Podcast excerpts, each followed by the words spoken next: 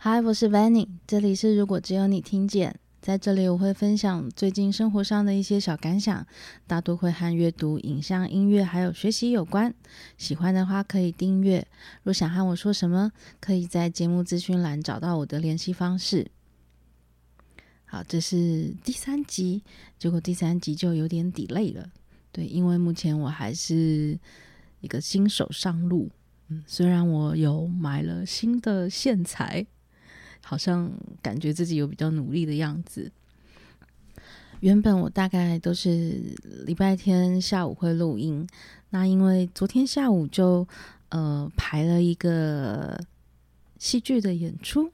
对，是之前呃一时冲动买的，它是二零二三年台北艺穗节的一个节目，叫做《食物升降机》。嗯，我觉得好玩，可以讲一下。嗯，很久很久以前，我曾经不小心的踏入了剧场。那大概是在我第一个工作的时候，然后那次是看了一个叫做“三三两两”艺术节。然后那那这个艺术节呢，它是一个晚上，然后一共有三场，三个段落这样子。然后我去看完那一天，我好像第三场撑不下去吧，我好像看完。第一场跟第二场之后，我就觉得我在这里干嘛呢？对，我就走了吧。对，然后我就走了。然后自此之路之后，我的剧场之路就断了。对，因为我觉得进去的时候实在是太令人恐惧，你实在不知道为什么自己要花那几十分钟坐在那里看一些不知所云，或者是你可能就。自己放在心里就好，不用演出来给别人看的内容。嗯，好，那但是这几年我就开始有转换嘛，尤其是这两年，我非常喜欢看音乐剧，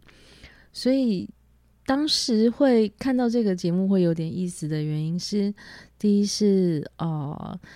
这出剧它是由我常听的一个 podcast 叫做《两个戏剧顾问》，然后是他们的剧团做的剧。那第二个是里面有谢梦婷，我第一次看到谢梦婷对她有印象的演出是之前台南人剧团的第十二夜，然后我觉得第十二夜它是一个非常成熟的音乐剧，而且它的剧本或是它整体的编排都已经到了一个，因为它也是一个呃重制的剧目嘛，所以变成是看的过程其实非常的开心，但是到了。到了其中，奚梦婷她是演一个，一开始是演一个海盗，他们每个人都会分分兼几个角色这样子。然后她演的那个海盗呢，出来唱了一首歌，然后唱了一首歌之后，我就傻眼了。好，还我印象非常深刻，就是我中场的时候呢，我就喊我一起去的朋友，我们就说哇，刚刚他唱的那首歌叫《兴许你》，好好听哦，对，真的就是听傻了。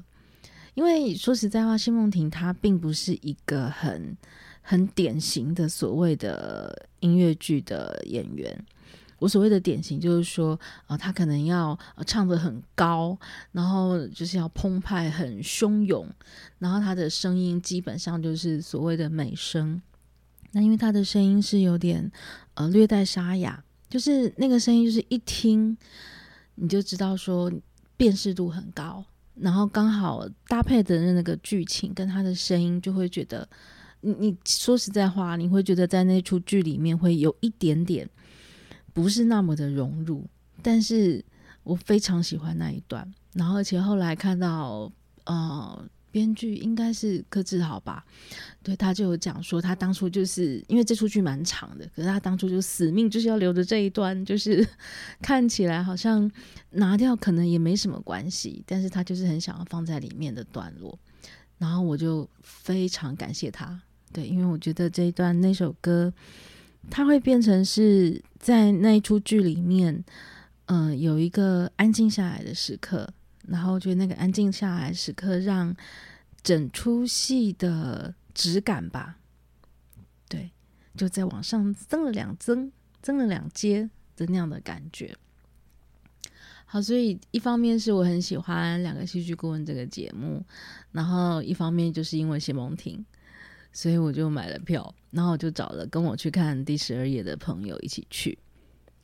然后因为我都是冲动购票型的，所以当我买完票之后，我才意识到说，哦，台北一岁节可能是一个什么样的的的形式。对，因为以前我看戏的经验，通常是在相相较之下比较正式的剧场的场地，然后所以我会有一个基本的想象。对，然后后来我一直看到一些人在讲说，当我们去看一岁节的时候，我们要先打开自己的心胸，对，我们不要有任何的预设。然后，所以这次那个食物升降机，它是在北投的一间二手书店，叫做山城书店。然后我也没有去过，而且说实在话，我可能有十几二十年没有去过北投，虽然我住在台北。然后。我完全不知道有这家二手书店，对，因为以我是一个还蛮关心呃出版和书店这样子领域的人来讲，所以对我来讲超级新鲜。然后进去看了，觉得很不一样，就是他就是把二手书店中间的一个场域空下来，然后空下来，他们就很少的人在里面，所以我们跟演员非常非常近。然后也是因为跟演员非常非常近，我才突然发现说。啊天哪！那个谢梦婷的脸是线条是很强烈的，对，因为以往我并没有特别去想这一块，对。但是当你那么近可以看到演员的演出，你就突然意识到说，呃，他的脸部线条是这么的犀利，这是我我想得到的词。那其实变成是他。他的张力，或者是你对他的对这样子一个长相还有声音的演员的想象，其实就会更不一样一些。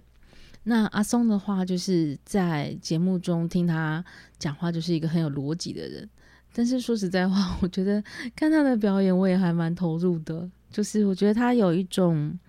不是很僵硬的那种松。对，因为有时候看，通常看戏都会觉得演员很认真，然后不管他演什么角色，你都会觉得他很认真，所以你在下面你也会觉得他很认真，所以就比较难跟他，呃，很贴近。对，说实在话，所以这就是为什么我很喜欢钟琦的表演。我觉得钟琦他就是有一种松的感觉，你在当他在。在台上很开心的时候，你也真的也觉得很开心，你不会觉得他是认真的很开心那种感觉。那我觉得阿松的演出其实也蛮好的，就是会有不会让我有那种压迫感。对，所以我还蛮开心可以有这个经验，就是第一次台北艺穗节，然后跑到一个有点奇妙的地方，然后看了一个有点妙的演出。对他。他真的是呃一个蛮新鲜的体验，对。然后后来我和我那个朋友，我们就跑去旁边吃拉面，然后就聊一聊，就觉得哎很不错。就是我觉得可以跟着一个演员跑是蛮幸福的，对。例如像我现在尽量有中期的演出，我都会去看，然后谢梦婷也是其中之一。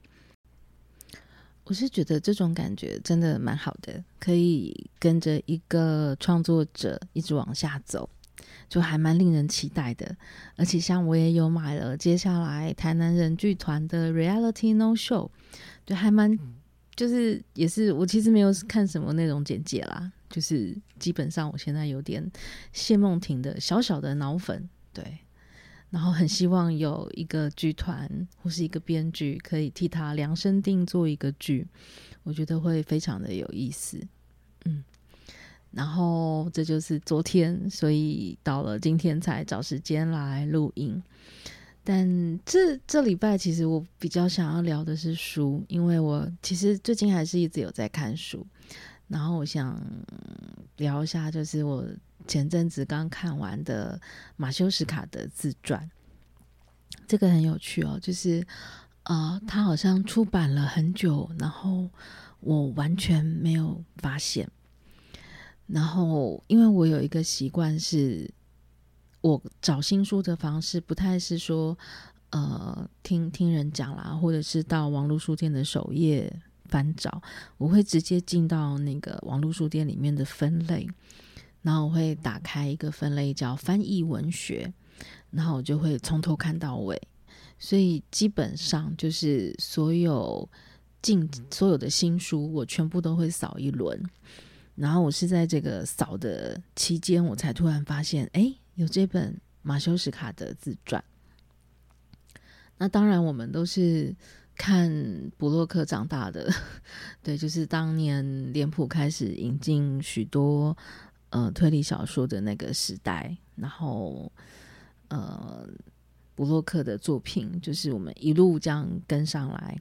跟着看。所以我我很久我很久没有重看那个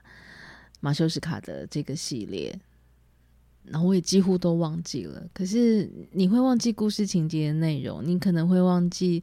呃大概发生了什么事情，但是你会记得的是那个氛围。所以我觉得那个氛围一直是最迷人的地方。那我也觉得这是所有人或者是跟我。类似的某些人喜欢这个系列的原因，因为在我看这本所马修史卡德自传的过程里呢，其实就都平平的、平平淡淡的。对，那当然他，他本来大概的概念也是一个服务老读者的想法吧，我猜，就是可能有老读者会跟他讲说：“哎，那那个马修斯卡的早年的事情我们都不知道啊，你可不可以再写一个像外传的东西嘛？”就是让我们知道一下。那当然，我觉得身为一个作者也不会那么的无聊，所以他在这本马修斯卡的自传里面就用了一个手法，然后那个手法就先不爆雷，可是那个手法就当你看到了那个点的时候，你会有点会心一笑，就会觉得活了起来。好，那会讲活了起来，就代表一开始看的时候呢，我是有点小沉闷的，对，因为。就我我也没有那么的想要知道马修斯卡德的过去，可是假设有一本书出来讲，我还是会看。那那种心情大概就是这样。那所以当你在看的时候，就会想到，嗯，哦，好，哦，原来哦，哦，有这个呀，这样。但好像那种知道也好，不知道也行，嗯，那种心情就突然跑了起来。然后突然跑了起来的时候。就会觉得，嗯，好像少了一点什么，然后还好，就在那个少了一点什么的时候呢，突然那个小转折出来了，我就会觉得，哦，有意思了。那虽然看到最后，其实我整体的心情并没有差太多，就真的就是像和一个老朋友打打招呼，嘿，就是好久不见，然后也顺便提醒我说，哎，之后可以。找一段时间，然后把这个系列按照顺序从头到尾好好的再看一次。我觉得那样子的心情应该会蛮好的，就是复习一个老朋友。对，然后当我在看盖马修史卡德自传的过程里面，我就突然想到了前阵子我看的史蒂芬金的书，然后书名是《绝笔》，绝是。决绝的绝，天哪！对，灭绝师太的绝，绝笔。然后我我会想起这本书，是因为我看这本书的过程超级开心。因为坦白讲，我以前从来没有认真看过史蒂芬金，我好像买过他几次。但是我都没有想要读。然后第一个是我不是很喜欢那种恐怖小说，或是恐怖电影，或者是任何跟恐怖有关的东西，我不是很喜欢主动去看这样。对，那但是这本《绝品》它并不是一个恐怖故事，它它故事很有趣，它就是讲说有一个杀手呢，那他他要被派一个职务，他要去杀个人，然后再杀这个人。他要先伪装成一个角色，然后那个角色就是要融入那个社区，然后不要让大，而且事后不要让呃事前不能让大家知道说、他要去杀人，然后事后大家可能也不小心才会知道说哦他是那个杀手，然后他伪装的这个身份设定呢是一个小说家，所以变成是他搬到了这里好像也很合理啊、哦，他要来。找一个安静的地方来创作，然后他不小心跟邻居变得很好，因为邻居有小孩子嘛，对，不小心帮忙看了几次这样子，然后不小心，呃，也办了几次烤肉，但是他还是有一个责任在身的人，然后他一边在伪装成小说家，然后一边又要安排一下他杀人之后该怎么逃脱啊，或者是呃一些准备这样子的事情，然后。我们可以看到，说一个伪装成小说家的杀手，他在整个过程里面呢，突然觉得，哎，这个小说家的生活还不错，他跟邻居相处的很好，他还会被人邀请去他家，然后小朋友也很喜欢他，就是他好像演出了一个很很不错的生活。然后那个很不错的生活，其实好像也不是不能继续。然后我觉得那个气氛很好的是，在这个过程里面，你就是跟着这个小说家，而且他同时也真的在写一本小说。他就想讲一讲他那个以前的杀手故事之类的样子，我已经有点忘了。对，然后然后我就觉得好好看哦，就是我。对，我没有看过史蒂芬金，但是我觉得那整个过程就会让你觉得一两页翻一页翻两页，然后就会有一个很不一样的情节又出来了，然后那个情节也不老套，然后也很特别，而且你跟他的那个主角是有关联的，你会喜欢他，然后你会觉得他的某一些。哦，不得不，或者是他的选择很有意思，或者是你试着去体会他那种啊，原来我也可以当一个正常人呢，这样子的心情。然后结果中间杀完人之后呢，咚，又是另外一个转折。我还记得我我我看到中间这个转折的时候，我会觉得哇，这不是两本小说吗？对，我真心会觉得。某一类的作家可能就是，哎呀，我有两个故事的题材可以写，然后他就非常非常顺的写成了一个故事，然后，然后同时间，因为他还是在继续写着他那本小说，对，所以就是等于有三个故事穿插在一起，然后我就突然对史蒂芬金充满了敬佩，然后那个敬佩是当我在看马修斯卡的自传的时候。我就想到了《绝笔》这本书，然后我就有点坏的去查了那个史蒂芬金和布洛克各自是几岁，然后后来发现，嗯，史蒂芬金现在大概是七十五岁，然后布洛克已经八十五岁了，好，所以，所以我昨天在和我朋友聊到马修斯卡德自传的时候。我就说，因为里面有一段剧情是，就是马修在回忆嘛，他在回忆那个马修斯卡的更年轻的时候，刚认识一个谁谁谁，然后他们约在一个 bar，然后那个 bar 呢，就是里面 Miles Davis 刚好经过了，跟马修斯卡德的朋友打了声招呼，然后我还记得我看到这一段的时候，我就说，我心里就想说，啊，天哪，Miles Davis，就是这到底是。多久多久以前的事情，而且而且他们在故事里面那个时间线是合理的，就是你还是可以在多少年前的纽约的某个地方，你会遇到 Miles Davis，然后我就觉得那整个的时间感有多好。对，所以讲到时间感，所以讲到了我很喜欢的绝笔。然后我可能认真想没有那么喜欢，但是那个情怀我还是喜欢的马修斯卡的自传，所以这大概就是最近在看小说的时候有一些很好玩的连接，然后也觉得又想起来几几个以后可以看的东西，例如说，呃。史卡德系列可以重看，然后也许我可以开始尝试看一些史蒂芬金的小说。然后我同时也还想到了有一个呃瑞典的犯罪小说的系列，那它其中有一本叫《大小的警察》。对，这套系列，呃，最早以前是远雄远流出的，然后后来我在查才发现，哦，前几年是改到了木马出，所以现在还有电子书。然后《大乔的警察》这个系列一共有十本，其实我很开心，因为我觉得我总要准备一些书，是以后年纪更大的时候可以找来看，然后或者是重看。然后我就是很喜欢这些类型，所以就觉得